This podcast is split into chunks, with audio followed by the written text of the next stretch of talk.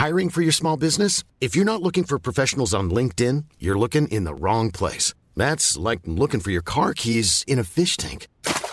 LinkedIn helps you hire professionals you can't find anywhere else, even those who aren't actively searching for a new job but might be open to the perfect role. In a given month, over 70% of LinkedIn users don't even visit other leading job sites. So start looking in the right place. With LinkedIn, you can hire professionals like a professional. Post your free job on linkedin.com slash people today.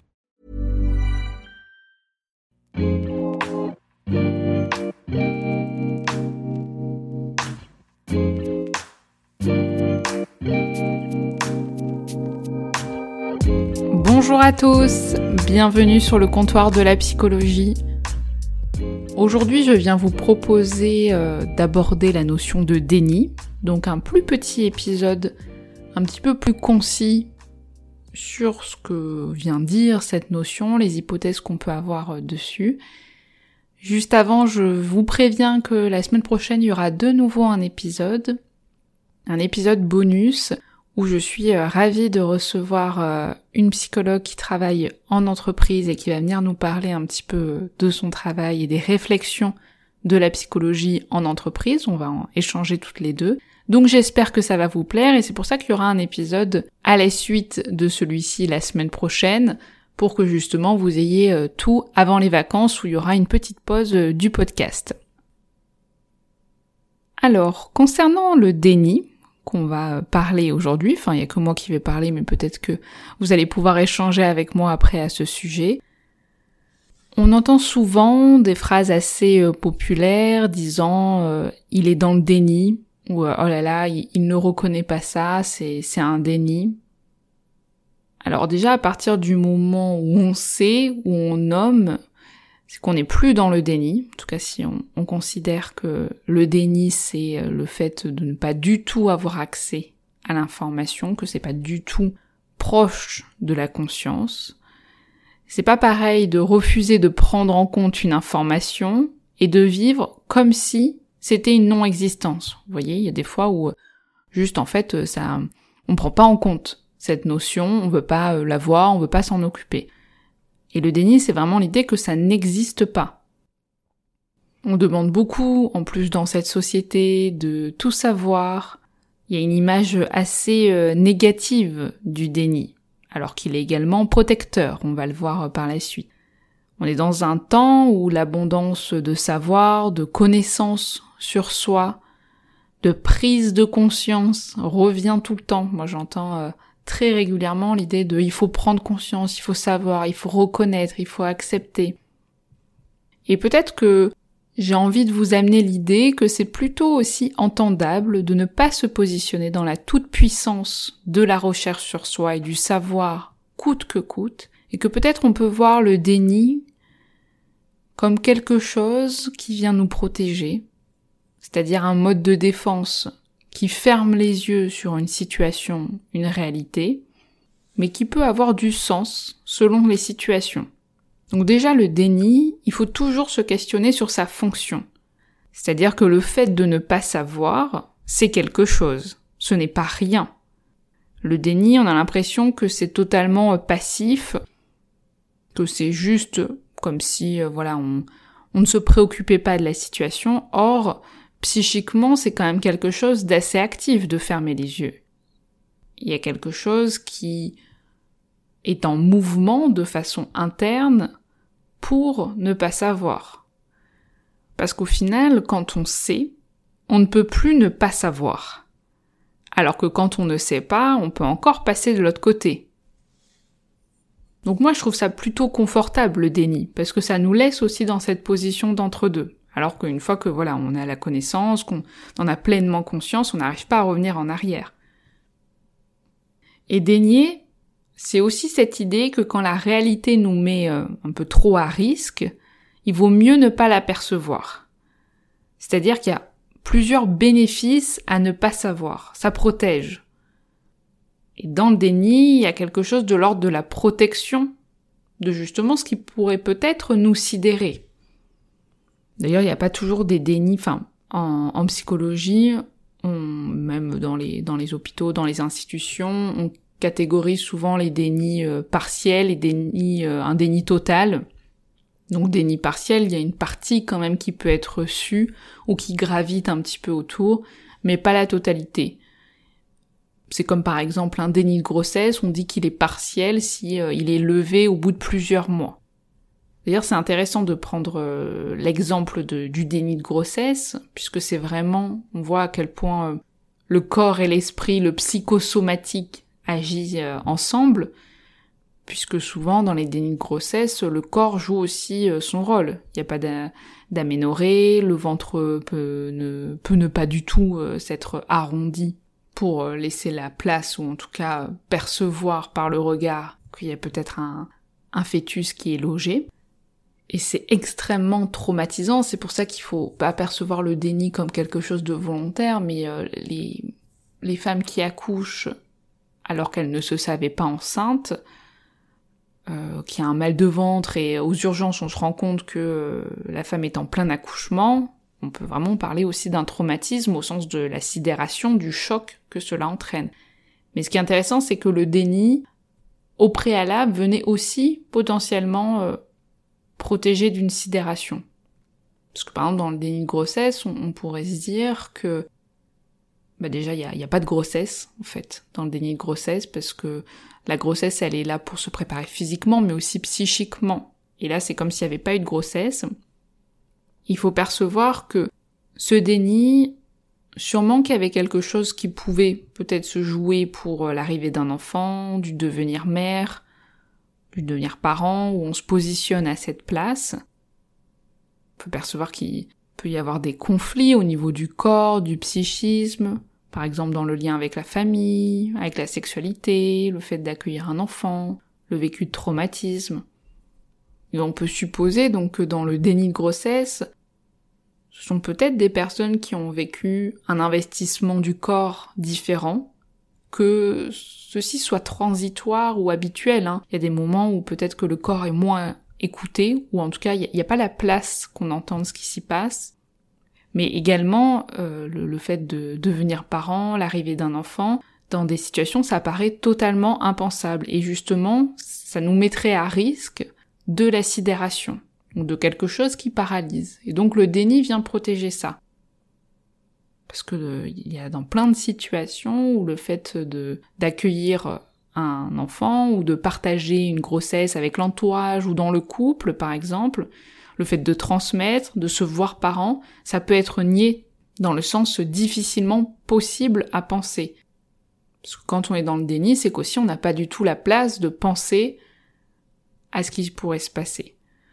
Sauf que voilà, on voit que des fois la défense est assez coûteuse parce que lors de l'accouchement, a quelque chose qui est très traumatisant euh, aussi, du fait de d'un coup de passer du statut de euh, je vivais ma journée au travail tranquillement à euh, je rentre chez moi le soir et et j'ai un bébé. Bon, en réalité, les personnes qui sont dans ces situations-là ne, rentrent pas directement chez elles le soir. Mais l'exemple, en tout cas, du déni de grossesse, c'est assez intéressant. Je donnerai peut-être quelques autres exemples après. Mais avant ça, euh, je voulais aussi différencier le déni de la dénégation. Parce que justement, en psychologie et surtout en psychanalyse, on différencie bien le déni de la dénégation et moi, ça m'a toujours parlé, c'est-à-dire que dans la dénégation, il y a l'idée que l'on nomme la chose pour l'annuler. Et ça, lors de séances chez euh, le psychologue ou la psychologue, ça a souvent une place importante. Et d'un point de vue psychanalytique, on peut penser que dans la dénégation, c'est une façon de formuler un désir, un désir inconscient, refoulé, tout en le mettant au placard, en l'annulant et régulièrement en s'en défendant. Je vous donne un exemple. Quelqu'un raconte euh, un rêve, etc. Je sais pas, par exemple, un rêve euh, où il y a une scène euh, sexuelle et, et de pouvoir dire non mais ce n'était pas ma mère hein, dans le rêve. bon c'est un peu gros hein, ce que je donne comme exemple, mais voilà de dire je n'ai jamais voulu faire du mal alors qu'on parlait pas de ça bah, c'est venu quand même dans la conversation, du coup, l'idée de faire du mal. Donc, dans ces situations-là, en fait, on se rend compte qu'il y a une petite brèche, un petit peu ouverte, dans la dénégation, parce que quelque chose est tout de même nommé. Même si on s'en défend, on le dit par la négation, donc euh, je n'ai jamais pensé ça. Si c'était pas venu dans la conversation, le fait de le nommer, c'est quand même que c'était un petit peu à la surface.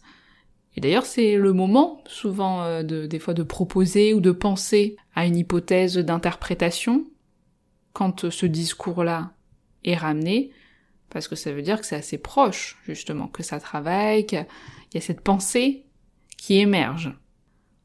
En tout cas, ce qui est sûr, c'est que, donc pour revenir au déni, j'ai vraiment envie d'amener l'idée que c'est structurant, le déni dans le monde interne. Je vais vous donner d'autres exemples, parce que je trouve que c'est parlant avec les exemples. Dans la maladie, quand on apprend qu'on a une maladie, relativement grave, pas un rhume, hein, bien sûr, euh, le fait de penser, de se penser malade, de penser à la maladie, au traitement, etc., peut nous mettre à risque. Et beaucoup de patients le disent, hein, s'ils intègrent trop la maladie, c'est dangereux. Et par exemple, dans des situations de diabète, il y a beaucoup de patients qui euh, ne prennent pas les traitements ou arrivent pas bien à gérer avec l'insuline. Et on se rend compte que des fois les équipes soignantes, elles réexpliquent, réexpliquent, réexpliquent, et qu'en fait ça ne fonctionne pas. C'est-à-dire que même si euh, ils ont connaissance des risques, même si ils ont tout le protocole en tête de quand est-ce qu'il faut se piquer, etc., que ça fait des années qu'ils ont le, l'exercice en tête, pour autant, à certains moments donnés, c'est oublié, ce n'est pas fait, etc. Et on voit en fait à quel point, si le fait d'oublier, d'être dans une non-existence qu'il y a ce diabète et qu'il y a ces risques-là, ça permet aussi de se situer du côté du non-malade, de la vie, c'est aussi une stratégie pour ne pas se prendre tout en pleine face d'une certaine façon. Et dénier la maladie, que celle-ci soit juste, enfin, qu'on dénie la maladie juste après une annonce ou qu'on vive avec un, petit déni assez partiel, ça permet de continuer à investir ailleurs, de conserver sa partie de soi euh, opérante, de ses projets, etc. Et c'est pour ça que dans les équipes, c'est important de, penser ce bénéfice-là, en fait, du déni, de qu'est-ce que ça vient euh, remplir comme fonction, aider euh, à la personne d'un un moment oublier totalement au restaurant qu'il faut aller se piquer euh, pour, euh, pour voir comment va se passer le repas. À l'inverse, il y a aussi des dénis dans les équipes soignantes, hein, c'est pas que, que les patients. Par exemple, à l'hôpital, il peut avoir des dénis un petit peu plus groupaux, par exemple au niveau de la sexualité des patients. C'est toujours quelque chose qui est très dénié dans les équipes soignantes parce que je pense que pour soigner aussi, il faut sentir que l'autre est autre. Je, parle d'une hypothèse pour les équipes soignantes, ce qui est euh, tout à fait euh, normal. Et par exemple, dans des situations où une patiente handicapée annonce une grossesse, ça peut être très choquant pour euh, les équipes, comme si à un moment, il y avait totalement un déni du fait que cette patiente, je sais pas, qui est paralysée pouvait avoir une sexualité. Comme si le sexe de la personne handicapée n'existait pas, que c'était une zone invisible, qu'il n'y avait pas de désir, etc. Enfin, c'est-à-dire que ça n'appartient plus au champ de réflexion. Et il peut y avoir des mouvements comme ça, un petit peu surpris, voire totalement bousculé par l'idée que une patiente, euh, même avec une déficience euh, intellectuelle, euh, et une sexualité, par exemple. Et ça, c'est intéressant, le mettre au travail. Le déni, en tout cas, ça fait partie de la vie, on le connaît tous, c'est pas quelque chose qui est nécessairement pathologique. D'ailleurs, un déni assez universel, j'ai envie de dire, enfin en tout cas qui concerne, je pense, une grande partie de la population, c'est le déni de la mort, par exemple. Le déni de la finitude. Et en fait, c'est un déni qui existe chez chacun d'entre nous. On peut dire de façon partielle, mais en fait, c'est l'idée que pour avancer dans la vie, pour vivre, il faut pouvoir quand même dénier, faire que la mort n'existe pas l'oublier. Sinon, on aurait du mal à monter dans sa voiture, on aurait du mal à traverser la route, si en permanence on était dans une ultra conscience que tout est risqué et que si on y pense, la vie tient pas grand chose. Je pense que vous connaissez toutes, toutes et tous des euh, décès euh, de façon euh, inattendu. Et on a besoin pour autant en permanence de refouler, d'oublier. C'est collectif ce déni de la finitude, même si quand on y pense, on sait que tout le monde est concerné. On n'est pas, voilà, si on en parle, on sait que ça existe. Mais pour fonctionner, pour continuer à les travailler, à aimer, à, à investir plein de projets, on est obligé d'oublier qu'il y a une fin. Et ce déni-là, il existe chez euh, chacun d'entre nous. En tout cas, pour chaque mécanisme de défense, il y a vraiment cette idée que ça a une valeur pour soi, que ça a du sens, mais il faut toujours percevoir ce seuil, c'est-à-dire jusqu'à quel point un déni peut être nécessaire, structurant, et à partir de quand celui-ci peut perdre le rôle le plus euh, positif, on va dire. C'est très singulier en fait. Et c'est intéressant comme réflexion que ce soit dans le travail ou euh, pour soi aussi, d'avoir une forme de, bienveillance face euh, à des choses qu'on a peut-être déniées. Et peut-être qu'il y a des choses qu'on va nier toute notre vie, et c'est ok, c'est ça aussi qui est très structurant. Et euh, quand on va voir d'ailleurs un, psychologue, le but c'est pas du tout de faire sauter comme ça les dénis. Faut pouvoir, en tout cas si on se positionne à la place du psychologue, les entendre, peut-être les repérer et voir quelle place ils prennent.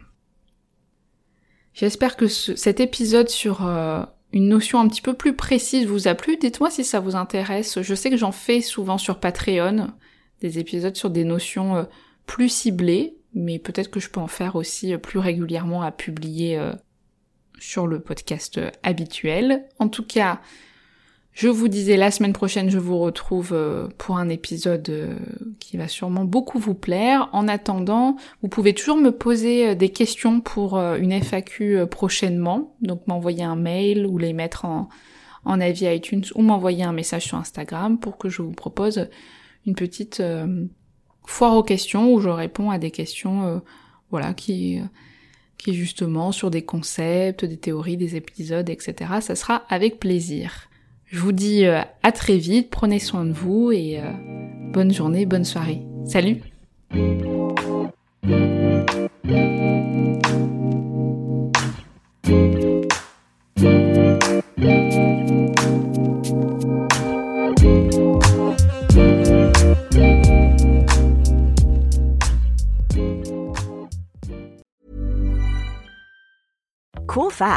crocodile can't stick out its tongue. Also, you can get health insurance for a month or just under a year in some states. United Healthcare short term insurance plans, underwritten by Golden Rule Insurance Company, offer flexible, budget friendly coverage for you. Learn more at uh1.com. Even on a budget, quality is non negotiable. That's why Quince is the place to score high end essentials at 50 to 80% less than similar brands. Get your hands on buttery soft cashmere sweaters from just 60 bucks, Italian leather jackets, and so much more. And the best part about Quince, they exclusively partner with factories committed to safe, ethical and responsible manufacturing. Elevate your style without the elevated price tag with Quince. Go to quince.com/upgrade for free shipping and 365-day returns.